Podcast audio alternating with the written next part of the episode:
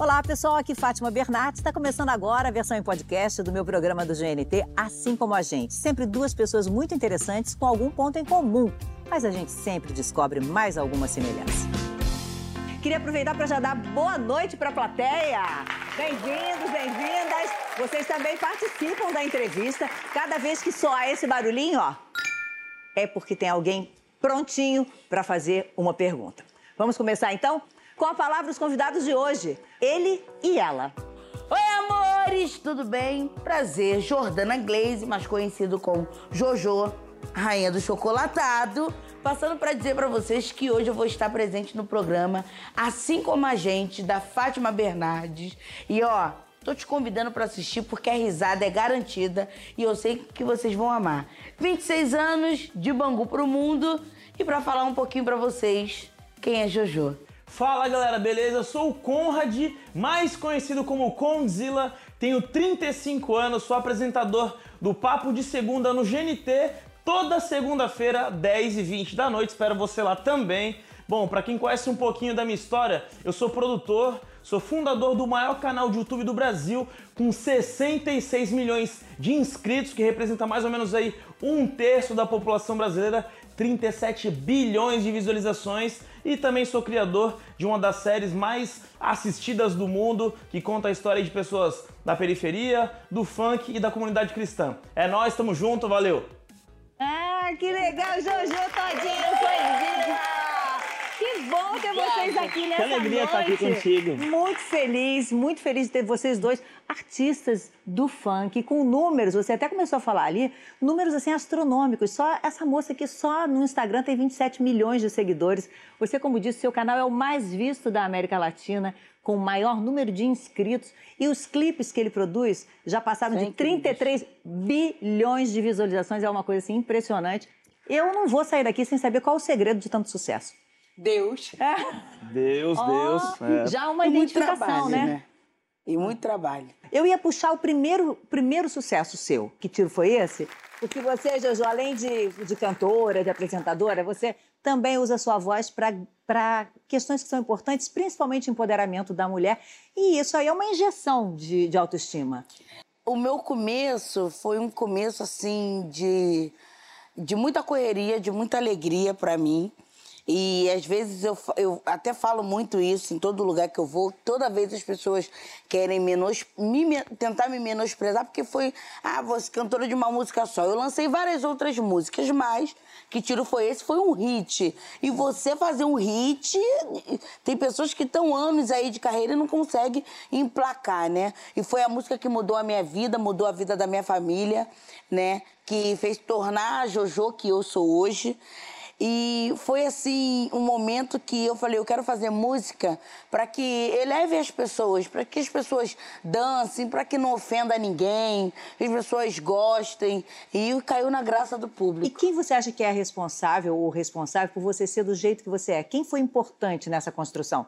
Para que você tivesse autoestima, para que hoje você quisesse espalhar isso para outras mulheres, para outras pessoas? Minha família, assim, eu tive uma base familiar muito boa. Vovô é tudo pra mim. E assim, a, a- a minha família é uma família diversa, né? Tem tudo. Eu falo que é, é, só não tem ladrão, mas tem puta, viado, sapatão. É, tem tudo, tem tudo. Honesto, 71, tem tudo. Família tradicional brasileira. Tá Vocês lá me entendem, todo né? mundo, né? E, e- e- e a minha família sempre teve aquela questão que os nossos problemas são internos, temos que resolver, estamos juntos. uma vez, isso é uma coisa que marcou minha infância, porque eu era uma criança bem levadinha, né? Então eu vivia Não com imaginei, com as pernas marcadas. Aí uma vez juntou meu irmão e meu primo pra me zoar. Aí minha tia botou todo mundo pra dentro e falou assim: aqui é união. Se vocês der é, é, abertura para os outros na rua, fazer o que quiser com vocês, vocês nunca vão ter respeito. Vocês têm que se blindar. Então que isso nunca aconteça. E era vice-versa. Eu já zoava Lucas, porque o Lucas usava um óculos, um óculos de fundo de garrafa. Minha tia falou: "Psh, você tem que defender seu primo, não é zoar ele, não. E aí eu fui criada com essa questão de temos que nos blindar, temos que nos defender, você tá linda, tá maravilhosa. E, e- e isso foi eu fui levando isso para as pessoas que estavam ao meu lado, porque foi a criação que eu tive, né? Uhum. A minha tia, eu falava que a minha família era família feita family, porque todo mundo é gordo, uhum. né? E aí a minha tia sempre andou no salto, sempre bem arrumada, todo mundo lá em casa, e eu achava aquilo ali lindo, porque criança não, não tem noção do preconceito, né? E eu acho que eu era tão blindada nessa questão pela minha família do preconceito que eh, elas estavam sempre falando: "Você tá maravilhosa, é isso aí" aí, tem que cuidar dos seus, que eles me ocultaram um pouco desse preconceito do mundo. Mas também te fortaleceram. Me fortaleceram é, muito. Fortaleceram. Então, quando eu botei a cara no mundo, eu já fui, assim, preparada para o combate. Uhum. Conde não é cantor. Bem que tentou, né? Mas não era Ainda bem que eu era ruim. Porque você acabou indo para um outro caminho, que é da produção do clipe. Mas você também usa muito a sua voz em, em temas que são importantes. Eu queria saber o que, que como é que você escolhe? Como é que você decide em que, que vale a pena investir? É, eu procurei alguns parceiros da indústria porque eu queria que o nosso funk, o nosso movimento, a nossa cultura de periferia também fosse prestigiada é, pelos, pela indústria publicitária e pelo polo da criatividade global. Assim, o que eu sinto assim é que eu sou um contador de história.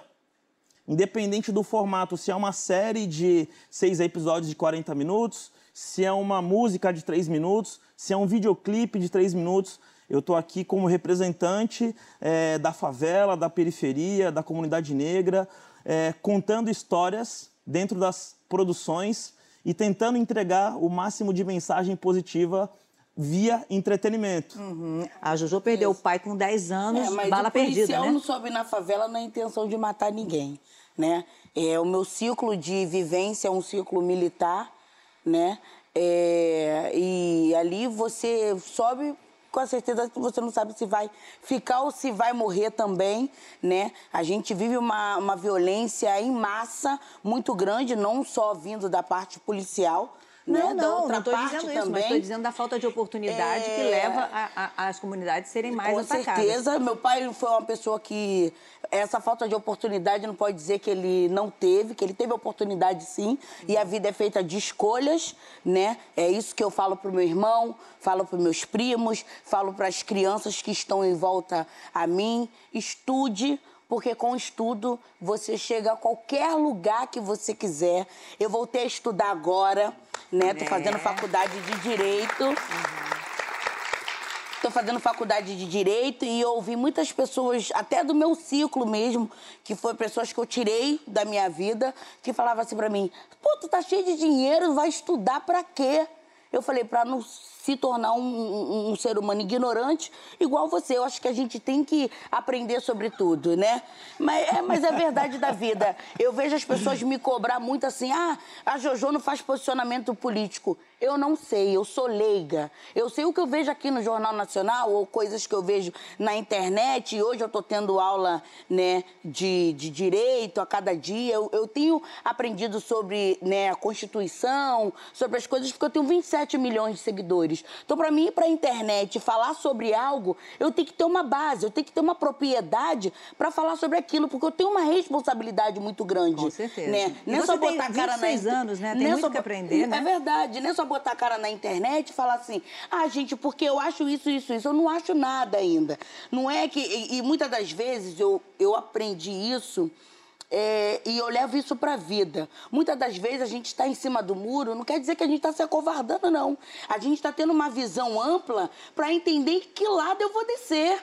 Sabe? Isso não é se acovardar, é você aprender. E eu estou procurando aprender. A educação é algo que o nosso país precisa muito desde a infância. E o que eu puder fazer para que as pessoas é, do nosso país tenha uma educação de qualidade, eu vou correr atrás, né? E eu estou estudando para isso. E eu acho muito importante a mensagem que nós brasileiros transmitimos para as pessoas, nós que temos uma responsabilidade social, você, eu, outros artistas, de mostrar a realidade da vida, dos acontecimentos e, e ter espaço na televisão para poder falar, né? Isso, isso, é muito importante. A gente tava, eu falei que você teve uma perda do seu pai, porque eu sei que para isso a perda de uma figura como essa impacta muito na família. Ah, como? Pra, né, de que maneira você acha que aquilo fez falta ao longo da sua vida, não ter a presença dele? Por conta de um, de um ato de violência, né? O meu pai, ele foi uma pessoa muito especial, assim, para mim, porque meu pai sempre teve. É... Desculpa, gente, eu me emocionar, porque falar de uma pessoa que tem 16 anos de falecido, mas para mim é como fosse ontem, né? É, meu pai nunca faltou um, um, uma apresentação de escola e ele sempre falava assim: Jordana, você é muito igual a mim, destemida, né? E, e, e até me, na minha infância, minha tia me colocou desde pequena para fazer psicóloga, porque eu sempre tive uma personalidade muito forte. Então minha tia falou assim: eu tenho que saber a maneira de eu conduzir isso para ela também não ser devorada pelo mundo. Porque assim, quebrou um copo, quebrei. Eu sempre fui essa criança assim. Uhum. Jordana, você fez tal coisa? Fiz. Que meu pai era aquela pessoa ali que falava para mim: você não pode deixar as pessoas pisar em você, eu quero que você estude, né? E a minha avó, ela me criou, que é a mãe do meu pai, ela me criou com, com esse olhar que você tem que estudar, você tem que defender os seus, presta atenção no que você está fazendo, Jordana. Se você não gosta, o que, que você está fazendo com os outros? E a última lembrança que eu tenho da minha festa é de 10 anos. Hum. Foi um menino lá na rua que ele sempre fazia festa e não convidava os outros. Hum. E aí, quando eu vi ele na minha festa, eu expulsei ele da festa. Não, mas sabe o que, que meu pai fez? Me botou de castigo, só saí na hora do parabéns. É mesmo? Que ele falou para mim: Você gostaria que fizesse isso com você? Por que, que você tá fazendo isso com os outros? E eu não tenho raiva disso, não. Isso me educou a ser o ser humano, o ser humano que eu tô hoje, hum. que eu sou hoje. Então aquilo ali me marcou de uma maneira de impor limites. E a minha tia falava assim: Mas hoje é aniversário de, dela. Ele falou assim: Não importa ela tem que ser corrigida. Quem não quer ser envergonhado não envergonha ninguém. Eu tenho essa frase desde a minha infância, assim. E na hora do parabéns, aí teve a hora do parabéns e tal, e ele falava assim para mim, no parabéns, papai te ama muito, mas papai também tem que te corrigir. E eu não fiquei com raiva de ter ficado ali. Eu via da janela as crianças brincando na minha festa. Meu Deus, é. Naquele momento eu fiquei chateada, mas depois eu fui entender e hoje eu entendo mais ainda o quanto é importante a referência é, familiar, a referência paterna na vida de uma mulher é muito importante. Eu acredito que se meu pai também tivesse aqui, eu não tinha me envolvido numa furada que eu me envolvi. Uhum. Mas também não ia me tornar a mulher que eu sou hoje. Eu acho que se a gente não aprende também, é blindado demais, a gente não cresce, uhum. né?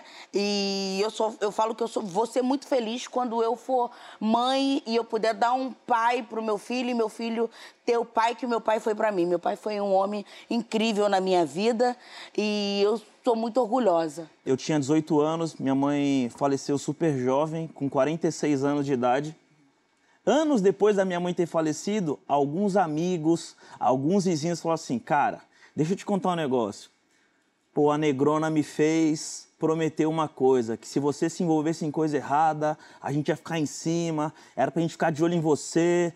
Eu achava que ela me deixava meio que solto na rua brincando com a molecada, mas ela já tinha montado um cerco dela ali e tava todo mundo de olho em mim, no meu irmão. E a gente foi muito acolhido pela nossa comunidade, é, tanto enquanto ela estava viva, quanto quando ela partiu, tanto pela minha comunidade quanto pela minha família também. Eu lembro de algumas coisas que aconteceram. Por exemplo, é, quando a minha mãe faleceu, no dia do enterro da minha mãe, as amigas dela me sugeriram realizar o sonho da minha mãe, que era comprar um apartamento em frente à praia na, em Santos, que era o sonho dela.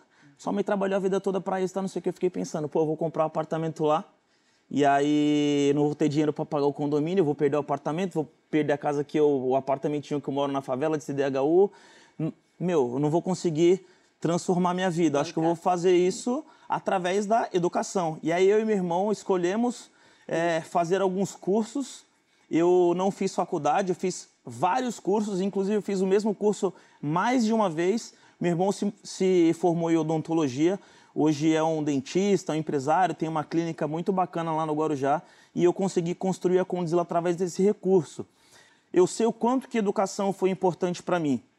Eu sei o quanto que educação foi transformadora na minha vida, na vida da minha família. Minha mãe era uma mulher preta é, de periferia, professora de educação infantil da prefeitura do Guarujá. Uhum. E as minhas tias também eram professoras. Então, meu, A negrada lá, todo mundo professora me cobrando na, na, na, educação. Desculpe te interromper, mas fiquei pensando no que você disse, assim, ah, eu em vez de usar o dinheiro do apartamento, eu entendo que ter uma casa própria para uma família simples, pobre, é uma coisa fundamental, foi para minha família, ter a primeira casa é algo que né, dá uma segurança. Foi assim tranquilo? Eu lembro que minha família fez uma reunião que eu não participei, mas eu sei que esse era um, um tema que eles estavam tratando. Aí apareceu no jornal hoje, profissões do futuro, cinema 3D, não sei o quê. Aí todo mundo ficou mais tranquilo. Essa moça começou... Opa, eu tô... a plateia tem prioridade aqui. Olá, como é seu nome? Boa noite, Boa meu noite. nome é Tomás. Conde, eu sou professor uh, já desde que me formei em 2019. Como foi esse esse início da sua carreira? Se eles te apoiavam assim mais na sua carreira artística ou vai, não, meu filho, vai para a CLT, vai estudar mais aqui que é mais certo. No começo a minha família não tinha entendido muito bem é, esse rolê artístico, só que eu sempre fui meio metido artista assim.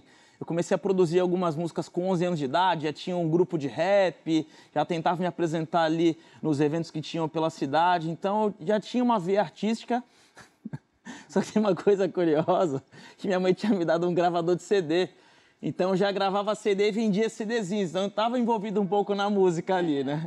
Desde a minha infância e a minha adolescência. Alguém ajudou vocês em relação a uma educação financeira em casa? Ou seja, alguém dizia assim, olha, quando receber seu dinheirinho, faz o quê? Tinha alguém que desse essa dica? Titia. Titia? Essa titia, hein? Poderosa é, essa é. titia. Sargentona. Ah, o uh. que, que ela te dizia sobre dinheiro, sobre ganhar assim, dinheiro? Quando eu comecei a... Tra... Eu, eu, fui trabalhar muito cedo, né? Com 12 anos eu já fazia, lavava um tênis pro meu tio. Aí ele falava, vou te dar 50 reais. Aí falava, não tem 50, tenho 20. Olha que ódio. né? Mas 50 pra lavar um tênis estava caro, hein? Não, mas meu pé, que o meu tio tem um pé de jacaré, meu filho, com um chulé que só Jesus. Queria... Sabãozinho de coco. Aquela escovinha azul, lembra?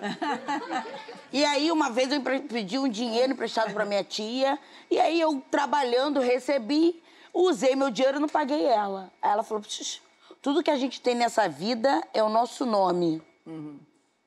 Então, você me pediu emprestado, você devolva. Uhum. E seu dinheiro você tem que guardar. E aí, quando eu comecei a trabalhar como camelô, eu, eu, eu tinha que ter dinheiro para me manter, dinheiro para comprar mercadoria e dinheiro para poder dar troco. Aí, o que, que eu fazia? Eu sempre ia no banco falar que abrir uma conta. Aí eu ia com a minha maletinha, com a minha bijuteria, sempre vendia para as meninas do banco. Oh, empreendendo já. Aí o que, que eu fazia? Aí acabava que eu não abria conta nenhuma, vendia minhas bijuterias para elas pagar depois. Aí esse dinheiro que era depois do banco, que era o meu dinheiro de eu curtir, tomar meu birico-tico. Falei, final de semana eu vou tomar meu querosene e o meu dinheiro da semana que eu trabalhava ali, eu juntava para comprar mais mercadoria para me trabalhar e ter o coisa. Aí o que eu deixava pro povo pagar depois, que era o dinheiro para me poder curtir, e o do dia a dia, que era para estar tá comprando Isso, você atribui nova. muito a sua tia ter te orientado em relação a, a, a, isso. É, não, ela sempre falava, a gente tem que botar a mão onde alcança, esse negócio de cartão. Eu fui ter cartão agora. Hum. 2022, porque eu tinha pavor de cartão. Toda vez que o banco mandava cartão para mim, eu, eu quebrava. Eu tinha um trauma de cartão de crédito, porque eu vi por muito tempo assim. A minha Pessoas, família é. está enrolada com cartão de crédito, então eu, eu tinha pavor. É tudo no débito. Ah, me quando eu fui comprar minha geladeira, moço, vai pagar como? Eu falei, débito. minha primeira geladeira, eu tenho ela até hoje, tá, gente? Seis anos comigo. E você teve esse tipo de coisa, assim, como ela, alguém que te orientava? Minha mãe dizia assim: tem que guardar nem que seja 10 reais é. antes do mês começar, porque depois no fim não sobra. Meu pai e minha mãe eram oposto, assim. É mesmo? Nossa, era totalmente o contrário um do outro. A minha mãe era o seguinte: a gente não tinha é, o dinheiro para comprar mistura. Ela falava: vamos comer uma pizza. Mas, mãe, a gente não tem dinheiro. O amanhã Deus proverá. Ah! Ela falava isso, eu Às até brinco, tem pena de Deus. até brinco comigo. Colocava tanto pepino na conta de Deus aí, cara. Minha mãe era mais esse estilo. Agora, meu pai era exatamente o contrário. Meu pai muito centrado, honrar os compromissos, pagar todas as contas em dia. Só que eu acho que eu fui aprendendo ir pro lado do meu pai um pouco depois, assim. Quando a minha mãe faleceu, aí eu entrei no cartão de crédito, comprei uma porrada de equipamento, tive que fazer seguro desses equipamentos, né? Porque podia acontecer alguma coisa ali com eles. E eu estava querendo viver do meu sonho de música, trabalhar com, com produção audiovisual, mas ainda não estava gerando uma receita. Uhum. Então fui me endividando ali com os cartões no começo e estourei o cartão, não tinha dinheiro para pagar. E aí o tal do score no banco não tinha o score no banco. E aí, é. quando a conta, quando a empresa começou a crescer, eu, tava, eu tentava trazer algum financiamento e não conseguia. Claro. Então, aprendi na marra também comprar as coisas à vista, pagar no débito, não porque eu queria, é porque não tinha não o nome tinha na como, praça é, aí no começo. É. E aí isso acabou me levando para um lugar muito pé no chão, muito parecido com meu pai, assim. Então, eu entendia qual que era o, meu momento, uhum. não olhava para a grama do vizinho que era mais verde, tentava usar ali a minha própria régua, não se medir com a régua dos outros, né? Uhum. Então fiquei muito pé no chão e aí as coisas começaram a deslanchar, mas no começo foi bem difícil, sim, foi bem difícil. Tô andando no calçadão de Bangu, a pessoa fala assim: "Ó, oh, cartão de crédito aprovado na hora". Eu falei: "18 anos é meu momento". Fui lá, meu filho, comprei tudo que eu tinha E, e, com 18 anos a gente acha que o cartão de crédito é um presente de Deus, não precisa pagar, né? É, não, não é. sente que tá pagando E a gente acha nada, que é né? poderoso, né? né? Eu achava que eu tava com tudo. É. Ah, passa no crédito. Eu ia, eu ia te perguntar lanche. isso, se seu jeito extrovertido te deu, deu ruim em algum momento. Deu, deu. Conta uma aí, uma que deu muito errado, porque você foi toda, toda e não deu certo. Agora, eu lá em Miami, eu achando que eu tava, ó, voando, daqui a pouco recusado. Eu falei, que isso, gente? O que aconteceu? Acho que já é pra me voltar pra casa. né? Aí eu liguei pra minha gerente e falei, o que, que aconteceu, meu cartão? Eu postei, eu fiz um, um, um coisa daquele que a gente faz de foto. É. Aí pessoal, a última foto eu me, eu me identifico, porque tava lá na maquininha recusado.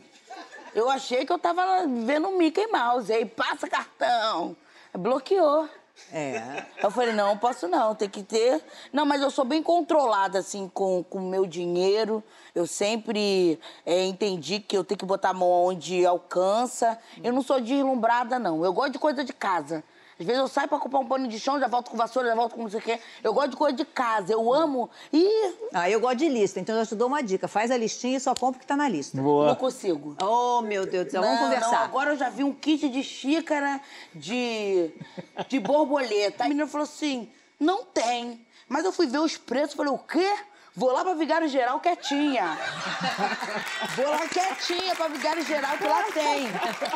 Eu adoro. Ó, a Renata, que trabalha com. que você conhece, que trabalha com. com Augusto. Ela é minha produtora, né? É um problema quando eu tô em São Paulo, que eu quero ir pra 25. Ela falou, não inventa, pelo amor de Deus. Eu quero andar tudo. Eu falei, Vai não, travar boto, 25. Eu 25 boto um de março vai parar, não né? sei o quê. Aí ela fala, não inventa, por favor, fala o que, que você quer. Porque fica aparecendo nos patrocinados do Instagram. Aí eu tudo eu tiro print e mando pra ela. Eu falei, aí em São Paulo, compra pra mim. Eu adoro. O meu negócio é coisa de casa, Fátima. Olha só. Bom, vamos pro intervalo. Daqui a pouquinho a gente vai conversar mais com a Jojo e com o Conde. A gente vai falar sobre ataques preconceituosos já, já, não sai daí não.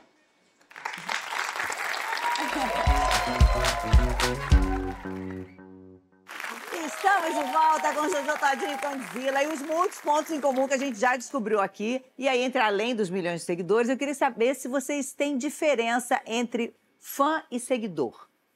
É diferente? É. Eu acho que é também. É? É. É.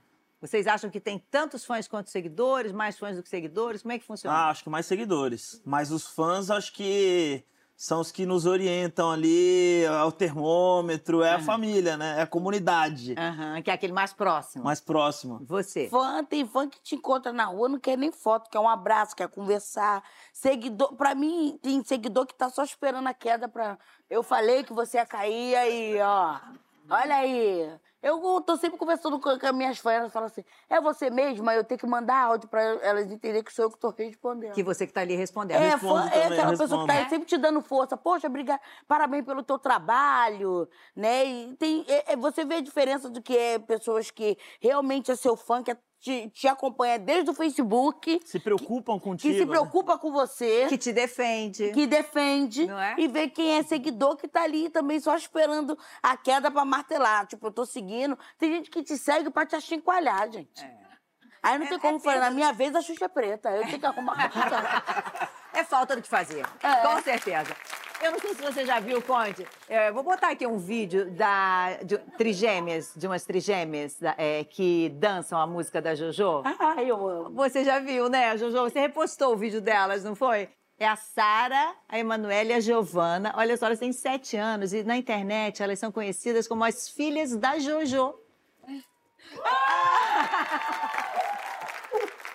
Deus, mas vocês são de verdade. Que abraço Não é. Me fala uma coisa. Eu vou perguntar assim, vocês falam a verdade. A mamãe não fica com os filmes de vocês terem chamadas de a filha, as filhas da Jojo? Não.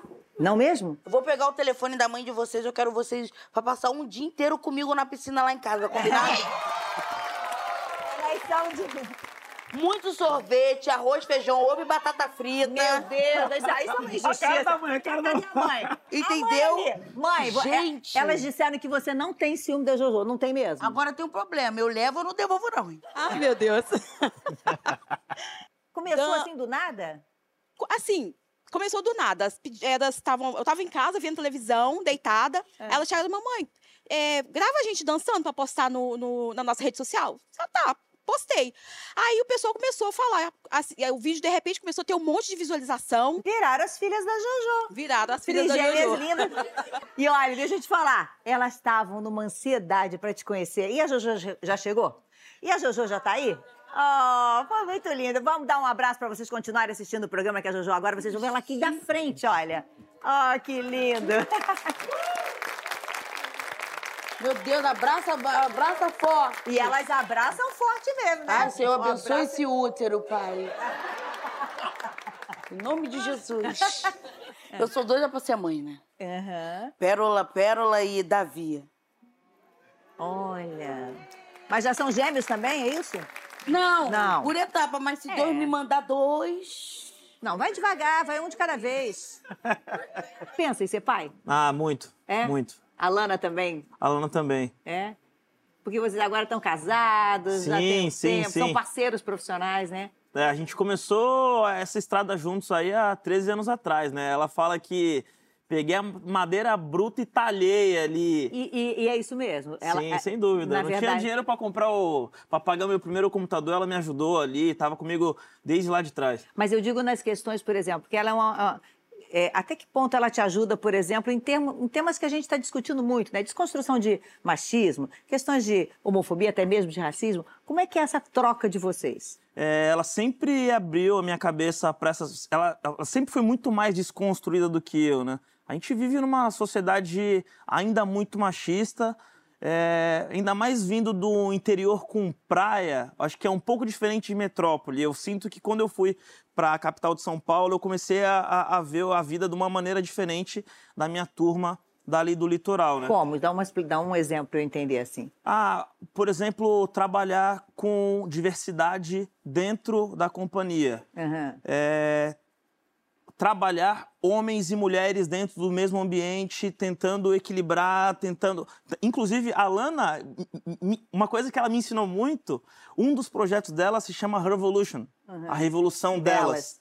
Que é um projeto só para mulheres no entretenimento. Então eu tento ajudar ali, mas ao mesmo tempo eu fico de fora, porque o protagonismo é dela, né? Aham. Então dar esse protagonismo para ela, dar esse protagonismo para as mulheres, eu acho muito importante. Isso é uma coisa que ela vem me ensinando muito. Hoje em dia, a gente vê que os clipes também mudaram, até a forma como a mulher vai ser retratada nesses clipes, né? É, isso, isso foi uma outra coisa também que a Lana nos ajudou muito. Pra quem não sabe, ela escreveu muito o roteiro dos clipes que eu dirigi, né? Então, por exemplo, a gente tomou uma iniciativa de não filmar mais mulher de calcinha sutiã nos videoclipes de, de funk. Isso fez com que, isso iniciativa que partiu dela, né? A, assistir uma entrevista tua. Eu já te falei isso quando você foi lá no Papo de Segunda. sim. O MC João, ele foi no encontro e cantou uma canção chamada Baile de Favela. Essa música bombou muito. Aí você falou assim: é, o João teve que fazer uma versão pra vir aqui pra esse É, programa. tinha palavrão Que era uma e- versão que a gente chama de versão explícita, né? Acho que pro movimento funk, esse eu caracterizo como um divisor de águas. A partir desse momento, nosso canal do YouTube, que tinha 8 milhões de seguidores, em menos de um ano passou para 22 milhões de seguidores. Eu acredito que por causa dessa iniciativa, a gente começou a alcançar mais light. lares de light. pessoas que tinham preconceito com funk, preconceito com música de preto, preconceito com música de favela. Então, calma aí. O funk não é só isso. O funk é muito amplo. Não é mais apenas um gênero musical mas é um movimento que representa a gente, inclusive é uma das coisas, uma das coisas que nos conectam aqui também, né? É verdade. Você sentia, Jojo, isso? O, o, preconceito por conta da música que você ia cantar? Ah, tem, tem. Tem muita gente que fala, ah, Jojo, eu sou sua fã, mas não é pela música, é pela pessoa que você é. Porque eu, eu, eu, eu começo dizendo que o nosso país é um país diverso, né? É diversos corpos, culturas, é personalidades, né? Então eu sempre também optei por essa questão de não fazer é, música também é, é é, com rivalidade. Eu tirei isso, porque antigamente inveja, porque ela tá com inveja do meu cabelo. Uhum. E aí eu falei, daqui para frente eu não, não gravo mais música assim, porque isso incita cada vez mais a rivalidade feminina. feminina. E quando você começa a ter uma, uma percepção diferente do mundo, porque o mundo ele muda constantemente. Então, se a gente também não acompanhar, não a gente muda. fica para trás. Uhum. É, né? exatamente. E aí você vai vendo que, tipo assim, que não não, não vale a pena. Uhum. E, né? esse é o, o, o, verdadeiro valor do entretenimento, né? Conseguir entregar esse tipo de mensagem de um jeito de fácil absorção para o fã, uhum. para o público. E sem perder a, a, essência dela, a naturalidade, e, e o jeito de ser. É, é, enxergando ali, né, naquela canção. E eu fiquei muito tempo sem gravar funk, porque as letras que chegavam para mim eram coisas assim, de, de rinchas. Eu falei, gente, eu não tô mais nessa pegada, traz uma outra pegada. Aí tu não. Aí você não se acerta. Eu falei, então tá bom, vou ficar um pouquinho na geladeira. Eu me coloquei na geladeira musicalmente, né? Gravei um álbum de, de, de pagode que bombou. Fiz uma música para Bangu, um clipe para Bangu, homenageando o bairro de onde eu vim, né? E agora que eu provavelmente eu vou começar a retornar já ah, com essa outra. É. é. com uma outra pegada de funk, com uma outra versão. Porque a gente tem que mudar uh, e se conscientizar com, com, com as coisas que vêm acontecendo no decorrer do, do tempo e tirar aquela coisa do estereotipado, né?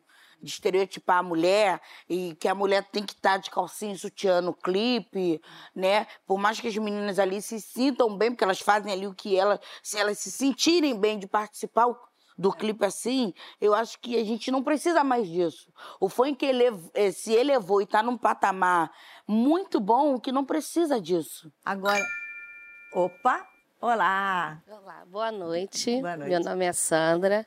Vou fazer uma pergunta para a Jojo, né?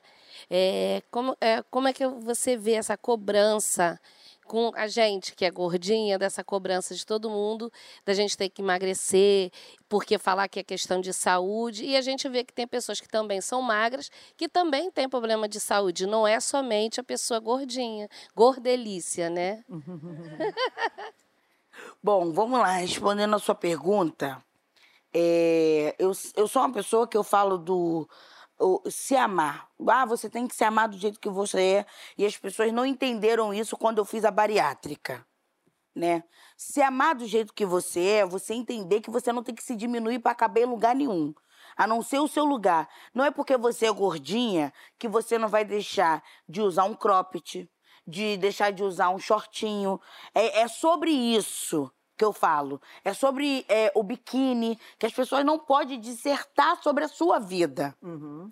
É, e retratando a, a, a questão da, da gordura, porque isso não tem nada a ver com a sua gordura, isso tem a ver com o preconceito mesmo, as pessoas querer falar de você porque você está acima do peso. É, e a gordura ela é associada à obesidade, a obesidade é uma doença que mata silenciosamente e eu fiz um ato de amor, de me amar, que é cuidar da minha saúde, porque eu é, futuramente eu prezo por ser, querer ser mãe, estou estudando direito para me poder trabalhar, então vou andar para o tribunal para lá para cima, eu tenho que ter fôlego. Não é porque não dá, amor, a gente sobe uma escada, dá uma canseira. A gente sabe, a gente puxa o ar que não tem, né? Ninguém que vai falar nada para você tem a ver com a sua vida porque o corpo é seu. Mas você também tem que ter um estalo de entender que assim, porra, tô ficando fodida.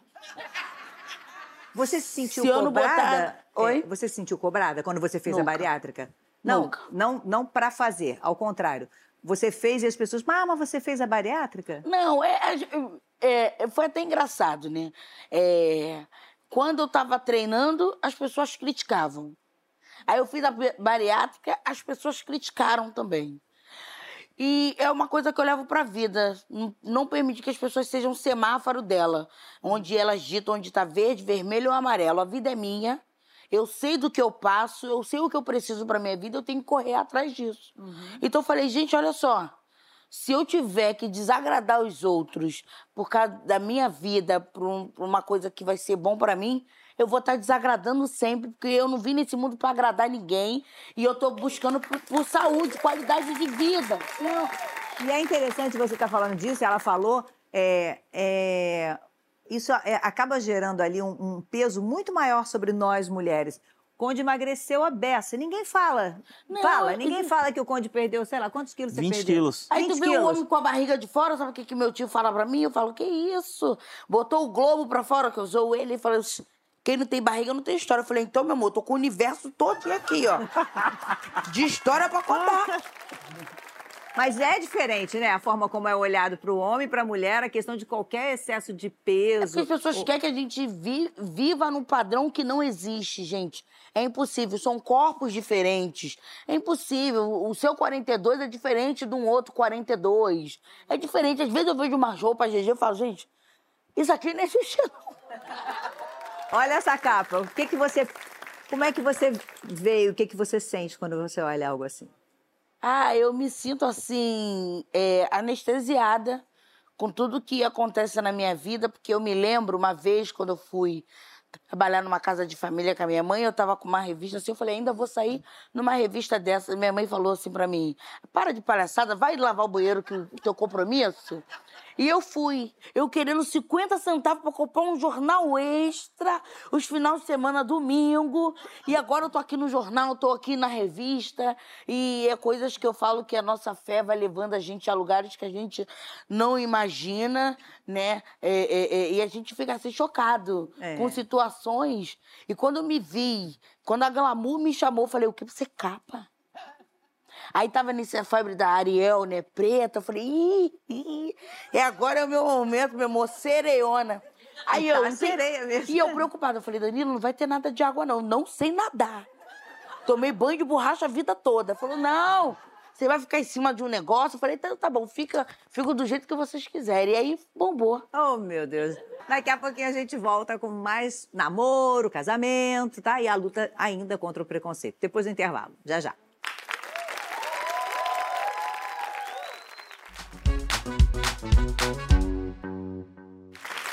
Volta com Jojo Todinho e com Zila. E olha, eu tenho que contar a conversa aqui dos bastidores, porque a gente trouxe as trigêmeas, que são chamadas de filhas da Jojo na internet, e ela não para de falar de filho, não é não, Conde? Não para de falar, já tem. Ela já falou que tem enxoval, gente. Já sabemos até os nomes. Já sabemos nomes. Enxoval, a criança já tem, tem enxoval? Tem. Davi, Pérola Negra, Salomão ou Abraão e Moara. Moara. Mas já tem muito filho aí, gente. Não, eu vou ter só dois. Ah, tá. Mas assim, vai que Deus me abençoe, meu dois útero homens, vem três. Dois... Ah, é verdade. Mas essa história de enxoval, por que tanta pressa? Eu adoro. Não, eu tava, porque eu cismei que eu ia fazer inseminação. Ah, aí já trouxe o Não, enxoval. o médico falou, falou, ó, não dá não, de cima do peso. O dólar tá baixo, aproveita, já compra. Não, é. Aí eu já, já, já decidi como é que vai ser meu parto. Como é que vai ser seu parto? Não, cesárea, né? Que eu não vou ficar gritando, né? eu falei, eu quero sair bonita, pelo menos com uma base na criança fazer aquela foto aqui, ó. a criança aqui ó, com uma base na cara. Eu não quero sair destruída, não, gente. Ah. Sou aqui, gente. Vamos dar atenção ali Olá, na nossa plateia. Boa noite, meu nome é Alan. É, a minha pergunta vai pro Conde, sou muito seu fã. E Obrigado. eu queria saber, por trás, por trás das câmeras, quando apagam as luzes, quem é o Conrad Dantas? Ó! Oh, Uau, hein? Quem é o Conrad?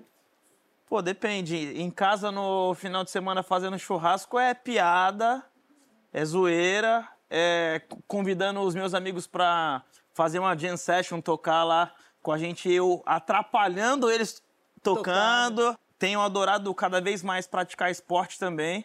E ficar ali no sofá com a minha esposa, meus dois dogs. Uh, Tem um momento, cara... o que, que te deixa triste? Me deixa triste? Acho que ver que não deu tempo de realizar alguma coisa que eu gostaria, assim. Acho que a gente fazer a gestão dessa nossa ansiedade é um Você baita é desafio. Eu tento não ser, eu trabalho todos os dias para não ser. Eu só tenho medo de uma coisa na vida, de não dar tempo. Uhum. Eu vi uma vez que você disse que você passou a pensar no tempo quando a sua mãe morreu. Por que, que foi, esse foi um marco para você? Porque eu tinha muitos muitas questões com a minha mãe. Eu e minha mãe, a gente brigava muito. Como eu falei, ela era do amanhã Deus proverá e eu sou virginiano tentando organizar as coisas ali na minha cabeça. Não significa que eu consigo, mas na minha cabeça ali uhum. as coisas davam para organizar. E a gente passou por um período que a gente ficou sem se falar um tempo. E eu pensei, ah, eu vou ficar sem falar com ela um, um, esse tempinho aqui, vou morar na casa do meu pai, logo logo eu volto a falar com ela. E não deu tempo, minha mãe faleceu. Nossa. Poucos meses depois a minha mãe faleceu, ela teve um aneurisma cerebral, ela ficou 10 é, eh, dias na UTI, mas eu sinto que espiritualmente estou muito resolvido com ela. Todos os 10 dias eu fui na UTI, segurava na mãozinha dela, conversava com ela, pedia perdão para ela, uhum. é, liberava perdão se ela achou que me magoou de alguma forma. E aí é, teve um dia em especial que eu falei para ela, mãe, se a senhora quiser partir, eu cuido do Cauê, que é o meu irmão. E nesse dia ela morreu. Nossa, que forte isso, né? Então, Muito. a única coisa que eu tenho medo na vida é de não dar tempo, não dar tempo de fazer. Tudo dá tempo de resolver, né? Você é extremamente assim. Falou, respondi, sei de tudo. Isso não acaba sendo assim uma, uma armadilha? Porque você pode, assim como eu perguntei para ele, você pode ter um dia que você está ah, triste, é, você pode demonstrar fraqueza, ou você se sente sempre na necessidade de estar. Tá te está demonstrando que você é uma mulher forte, que consegue resolver suas coisas, que deu conta de tudo, que é um sucesso. Não, eu aprendi a pedir desculpa fazendo terapia. Eu não, não pedia desculpa. Uhum. Porque eu, eu, eu sempre olhei que se eu pedisse desculpa, eu estava sendo otária. Você eu achava um, fraqueza. E eu tinha um medo de demonstrar fraqueza, de chorar.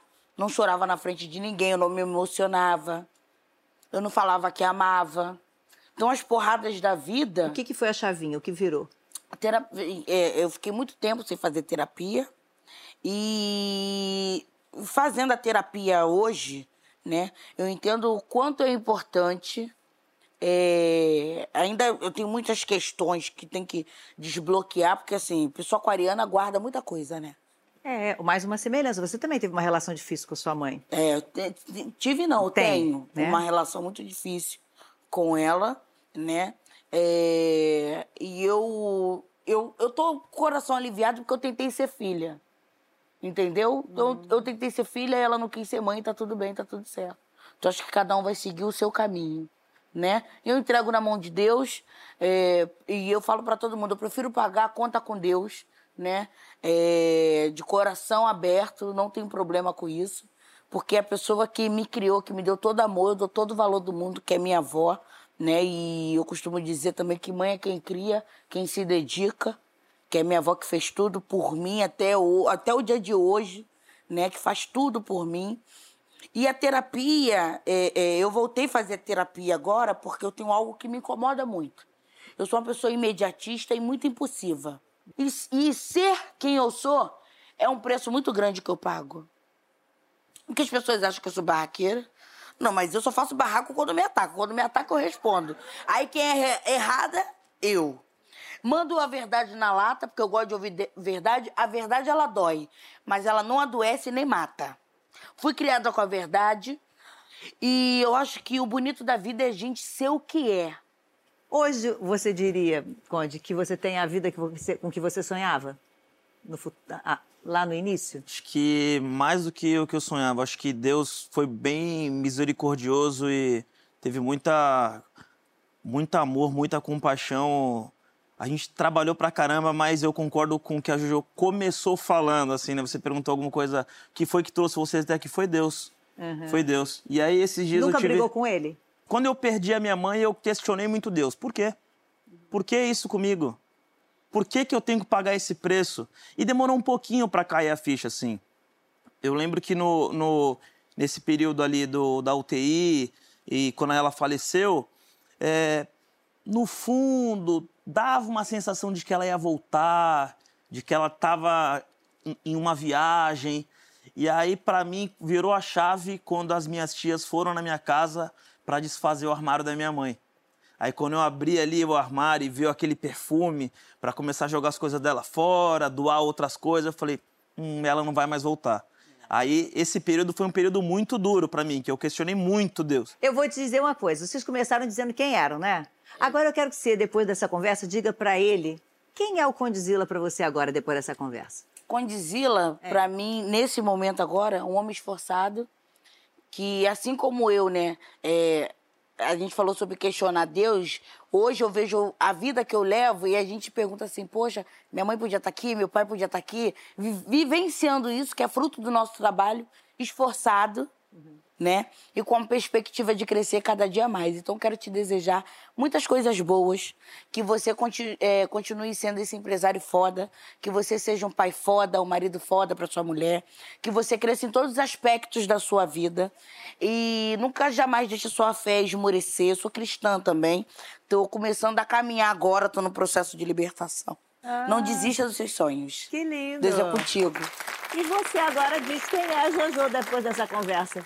Uma mulher com um coração gigante, uma mulher que acolhe, é, sonhadora, batalhadora pra caramba, guerreira, é, que não tem medo, que não tem medo, que vai para cima, que enfrenta todos os obstáculos, mas acima de tudo tem muito Deus no coração, reconhece o poder de Deus aqui na, na, na vida dela, na carreira dela. Gostei muito dela, cara. Muito, muito, muito. Eu só tenho medo de uma coisa. Hum. Que as pessoas me conheçam de fato. Que eu sou muito, muito doce. Oh, é. é verdade, Jojo. Gente, eu não sou assim, né? Quem, quem, quem convive comigo, quem tá comigo, assim, é... eu sou muito doce, assim, que as pessoas que estão sempre comigo. Sou chorona. Sou muito chorona e ter a certeza que eu tô deixando um legado bom, sabe? É, legal. E é isso, é crescer. Que bonito. E eu tô super feliz de ter crescer. chamado Obrigada vocês dois. Carinho. E aí, agora ver que realmente são muitas as conexões, né? Verdade, verdade. Que legal. Muito obrigada pela entrevista, viu? Muito obrigada por estar. Obrigada Obrigado pelo convite. Foi muito bom. Parabéns para vocês também. Obrigada, gente. Obrigada, plateia, pelas perguntas, pela presença. Você aí do outro lado da telinha, muito obrigada pela companhia. A gente volta na próxima sexta, tá bom? Vamos agradecer aqui a nossa plateia, pessoal.